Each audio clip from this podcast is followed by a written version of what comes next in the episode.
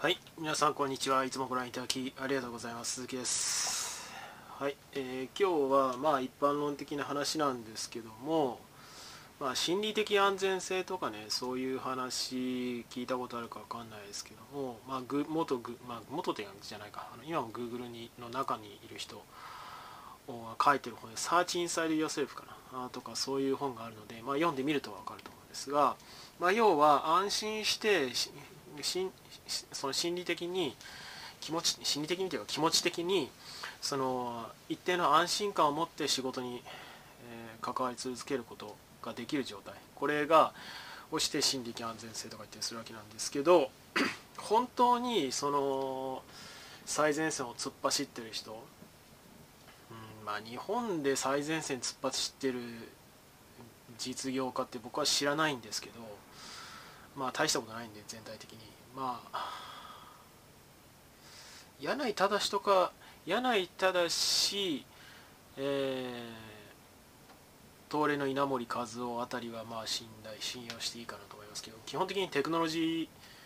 先端のテクノロジーに詳しい人たちじゃないですからね。っていうかもう一昔前二昔前の人ですからね。いないんですけど。えーまあアメリカではねイーロン・マスクとかジェフ・ベゾスとかこの前リタイアしましたけどまあ頭はもうキレキレですけどね。まあいまだに現役であるビル・ゲイツとかその辺の話 です、えー、そうした人たちって結局その心理的安全性なんてなくて自分で切り開いてきた。で往々にしてその本その時代を築く巨人っていうのはそういう宿命なんですよ。で僕はそれができるような人間を育ててきたつもりなんですけどそういう話をしたいなというふうに思ってますね。で自己紹介に関しては概要欄貼っておりますのでどうぞそちらをご参照ください。で皆さんがその仕事を得るとかその将来こういう進路に進みたいなでだからこういうこと勉強しよう。大学であれしている。でまあ別に陰も含めていいですけどであるいはあまあだからその今、ま、いわゆる真面目に勉強してるんだと、まあ、真面目に勉強するのは、うん、いいと思うしで特に数学はやっぱり時間かかるので余計なこと考えてると身につかないところはありますしね。だから難しいのは僕もそのむちゃくちゃ数学できるっていうタイプではなかったので、まあ、逃げはしませんでしたけどまあ、できないというよりはあんまりそれ入れ込みすぎると本当人格がだんだんその強制されていくのが分かるのでそれが気持ち悪くてそこまで入れ込まなかったっていうところもあるんですけどね。まあそれはさておきそういう気持ちでね勉強してる学生なり社会人の皆さん多いと思うんですけどそもそもその進路なるものって人から与えられたものじゃないですかっていう話がまずあるわけですよね。でその人から与えられたものって何？具体的に言うと心理的安全性を与えられている状態ということです。ことですよ。用意されたあの組織ポジションそういうものにはまることでまあ雇用契約ですよね。契約関係を交わすことで労働を、えー、提供する対価として心理的安全性及びその給与を割れる労働環境将来にわたる見通しのそれに、まあ、将来って一生じゃなくていいわけですけど少なくとも雇用機関における雇その安定した雇用環境っていうのを保障してもらうということですよね。でもそもそもまあ別に僕は自分を特別視するつもりはないですけど、まあ、僕は一人でいきなり始めました。でそういう人間ってその企業だろうがあの、えー、ベンチャーだろうが普通の企業だろうがあ個人事業主が全部同じで誰も助けてくれないわけですよ。で心理的安全性なんかゼロなわけですよね。でも往々にしてそのまあさっき名前を挙げた3人なんかもそうですしまあもちろんそのチャレンジした見返りとして、えー、資産を築けるとかそういううん未来を描けるから頑張れるっていうとこはあるわけですけどそうはいえもう始めてから基本的にはもうトラブル通期でここんなんいかないですか？もうこんなんですから。こういう感じでだんだん上上がってきますから。いやそんなもの心理的安全性もクソもないわけですよ。大怪我しまくりっていうところですよね。でやっぱりその先駆者ってそういう能力というかな。あの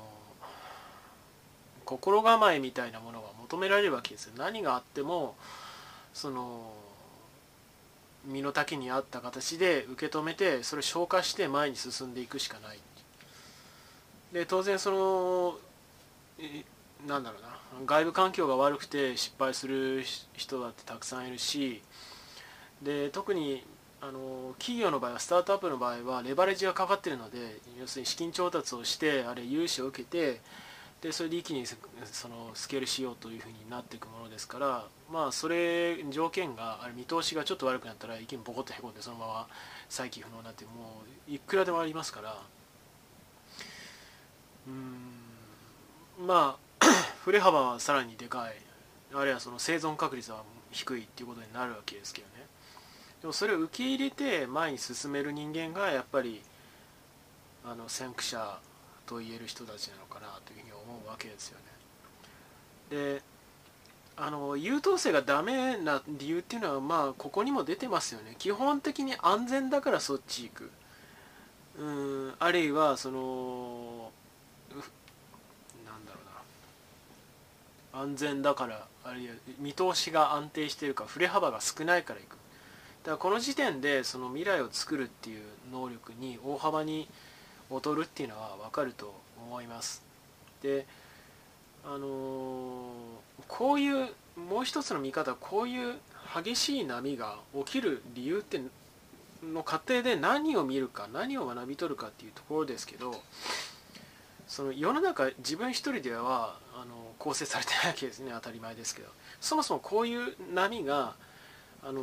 浮き事業における浮き沈みができる理由っていうのはその収益対価を得る関係っていうのは常に変化する。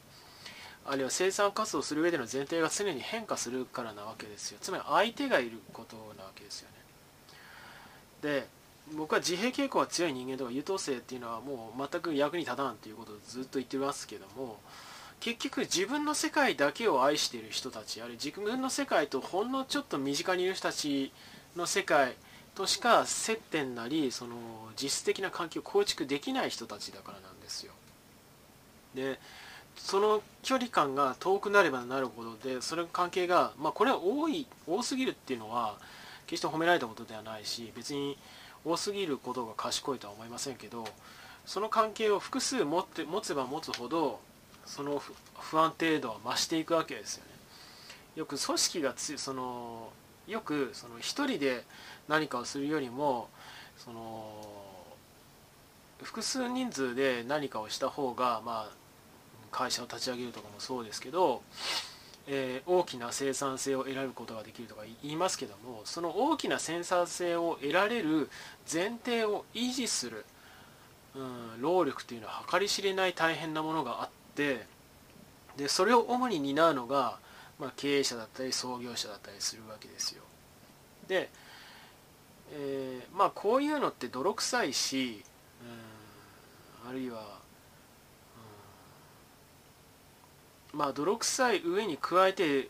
まあ、スタートアップなり破壊的イノベーションありきの成長する企業っていうのはテクノロジーに対する理解要求されますから、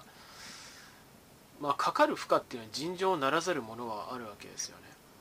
で自分以外のそのリスクファクターなり変動要因があまりに多すぎるので基本的に制御できないわけですよいくらその複数人その集団で何かを立ち上げるのに一緒に仕事をした方が生産性が上がると言ってもですよ。ヘッジできるリスクっていうのは限界があるわけですよね。でそれを受け止める最後の受け止め手がその創業者だったり経営者だったりするということなわけでまあそうはいえども別にその雇われ先でそんな例えば新しい部署を立ち上げるとかで責任を問われることはいくらでもあるしと。いうふうに思うかもしれませんけど基本的に何か失敗したところで、まあ、首を切られるわけではないし、まあ、違うそのポジションに移動とかはあるかもしれませんけど命の危機にさらされるわけではないじゃないですか。でもその自分で事業を立ち上げる人ってそうじゃないんですよ。まあ、命の危機まで追い込まれることはないかもしれないですけど、まあ、破産に追い込まれる人なんかいくらでもいるでしょうね。でそれはスタートアップでもやるようによってはいくらでもいると思いますよ。でやっぱり覚悟なりその仕事に対する真剣さは全然違うわけですよ。リスクっていうものに対する。で僕はやっぱり自閉傾向が強い人間や、まあ、発達障害の類もそうですけど、まあ、僕は発達障害とは仕事をする気には全くならない、まあ、特にそのアスペルガーアスペルガーとか、まあ、今アスペルガーっていう診断しないみたいですけど軽度の自閉症とかスペクトラムとか逆にあの集中力ゼロの ADHD とかあるいはサイコパスの類とはまあ仕事絶対しませんけどするにしても外に丸投げする時のみに使いますねそういうものは。結果だけを求めるっていう。で基本的に人間関係は構築しないっていうそういう全体で前提でやりますけど。まあやっぱり その今言ったようなリスクファクターを受け止めつつショックを軽減したりその事業い整えていくそれでもっていう最低限できる範囲でっていう能力は、単なるお勉強ではどうにもならないっていう今の話でも分かると思いますよね。でまあ日本の経営者ってやっぱり出来が悪いのは多いのでもともとの頭が悪いっていうタイプが多いので、うん、まあそれは別そのちょっと極端かなというふうに思いますけどまああのマーク・ベニオフもセールスフォースのマーク・ベニオフもそうだし、まあ、イーロン・マスクのテスラニューラリンクス,、えー、スターリンクもそうですしバズに頭が切れるのは間違いなんですよ。でも切れるだけじゃダメなんですよね。やっぱりその人を相手にしてまともなコミュニケーション取れる。あの相手が求めてるこその問いに対して、えー、ちゃんと要点をつを汲み取って、えーまあ、要要点を押さえた上で的確に答えをなす。コミュニケーションってことは僕は使わない方がいいな。まあ今言った通りです。で今何が問題かっていう全体像の状況を把握する、まあ、キャプテンシーって言い方もできるかもしれないですけどそういう能力ってやっぱり人に言われて何かをしている状況にある。あるいは結局これ失敗しても誰かが何か責任取ってくれるだろう程度の認識では身につかないですよ。必要に迫られませんから。あの本気じゃないですから結局そんなのって。でやっぱりそれができる人間ってその世の中に数が限られていてまあある意味持って生まれたところも大きいにあるのかなというふうには思います。まあその生い立ちなり生まれ育った環境も含めて。だからこそそういう能力を備えているなり、えー、磨いている日々磨いている、うん学生の皆さんにはちょっと頑張ってほしいと思うし僕はあの海外に進学したり外して働いた方が絶対いいっていうこと言ってますよね。なおさらそっちの方がいいです。なぜなぜかというと常に自分の意思が問われますから。でもちろん一人で何か仕事を僕みたいに始めるときはもうもちろんそうですね、えー、というところですのでまあよく聞く話かなというふうに思いますけども改めてちょっと言及したいなというふうに思いました。あのね子ど子供同士とか学生同士でこ、あのー、普通に生活してるだけだとそもそもこれは別にいい悪いじゃないんですけどやっぱり学生とか子供って守られる守られてる存在じゃないですか。別に自分で学費出してる学生ってほとんどいないですよ、まあ、大学生では最近はそこそこいるかもしれませんけど、まあ、高校生までいませんよ。で基本的にその親に守られながら生きてるわけででデフォルトの意識がもう守られて当たり前になってるんですよ。でもその時点で負けなんですよ、まあ、この辺が難しいんですけど。でもちろん社会に出てからある時をきっかけにガラッと変わるっていう人もいますけどでもそれができない人もたくさんいるしでできたところでもう気が付いたら遅かったっていう人ももっといるしというところですのであじゃあそのゼロから自分でリスクを背負うあれ立ち上げるってどういうことなんだろうっていうのを肌で感じ取りたかったのであれば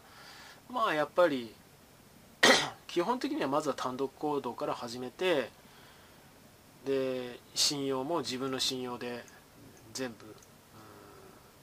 やり取りを構築していくっていう、まあ、別にその起業じゃなくてもいいと思いますけどそういうことを一度経験するといいのかなというふうには思います。要は自分が成したことの責任は全部自分に返ってきて、えー、何の言い訳もできない。であるいはその甘えたら甘えた分だけ、えー、全部自分の責任として返ってくるっていう環境。そ親が守ってくれない、えー、会社が守ってくれない、えー、学校が守ってくれない。そういう環境に身を置くっていうことを僕は一度やってみることをお勧めしますね。では最後になりますがよろしければチャンネル登録および高評価の方お願いできれば幸いです。では今回この辺で。バイバイ。